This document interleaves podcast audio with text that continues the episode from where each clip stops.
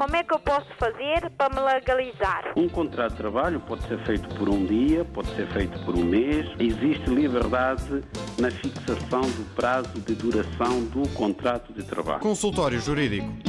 O facto do consultório jurídico de hoje, portanto, é a obrigação que o Estado tem de indemnizar a pessoa lesada por privação da liberdade ilegal ou injustificada. Portanto, o caso tipificado na lei é o caso da prisão preventiva e da obrigação de permanência na habitação.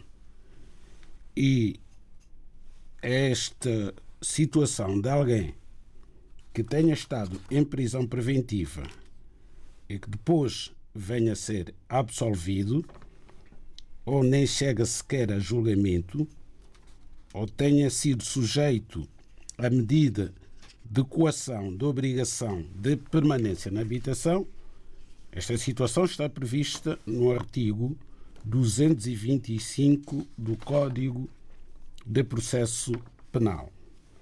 Bom, mas não basta efetivamente que o arguído tenha estado em prisão preventiva e que na decisão proferida após o julgamento ou eh, seja absolvida ou que nem sequer chegue a julgamento ou que tenha estado sob obrigação de permanência na habitação e que mais tarde esta medida de coação venha a ser revogada e não haja sequer julgamento, não basta, digamos assim, que estes requisitos estejam preenchidos para ter direito à indemnização.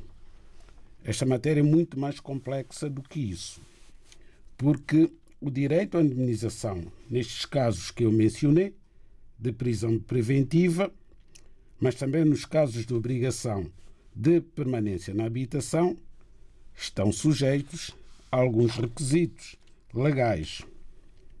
Portanto, atribuiu-se, a lei vai atribuir esse direito à indemnização a quem for absolvido por estar comprovadamente inocente, bem como a quem tiver atuado justificadamente, quando se comprovar, eh, no julgamento, portanto, quando se comprovar que o arguído não foi agente do crime ou atuou justificadamente. Portanto, a lei vai permitir que o arguído que tenha sofrido esta detenção ou a prisão preventiva ou obrigação de permanência na habitação vai permitir que o arguído peça ao tribunal competente a indemnização pelos danos sofridos. Porém, é preciso comprovar que não foi agente do crime ou que atuou justificadamente. Ora, o ônus da prova compete ao próprio arguído.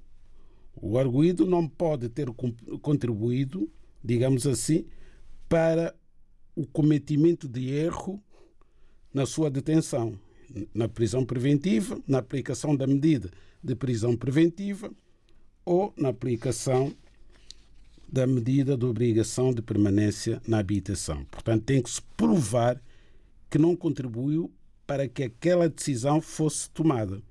E há casos em que, de facto, o arguído poderá induzir o tribunal em erro e levar a que seja aplicada uma medida de coação que não teria sido aplicada se o arguído não tivesse induzido o tribunal em erro. Há pessoas que, por vezes, sobretudo nos países anglo-saxónicos, assumem a prática de um crime só para aparecerem na televisão. E, na falta de melhor prova, considera-se que aquela pessoa confessou o crime e chegam a ser condenados, e por vezes até a pena de morte. E mais tarde vai-se descobrir que aquela pessoa não podia ter estado na cena do crime. Esta pessoa tem direito à indemnização? Naturalmente que não. Como é que eu posso fazer para me legalizar? Um contrato de trabalho pode ser feito por um dia, pode ser feito por um mês. Existe liberdade na fixação do prazo de duração do contrato de trabalho. Consultório Jurídico.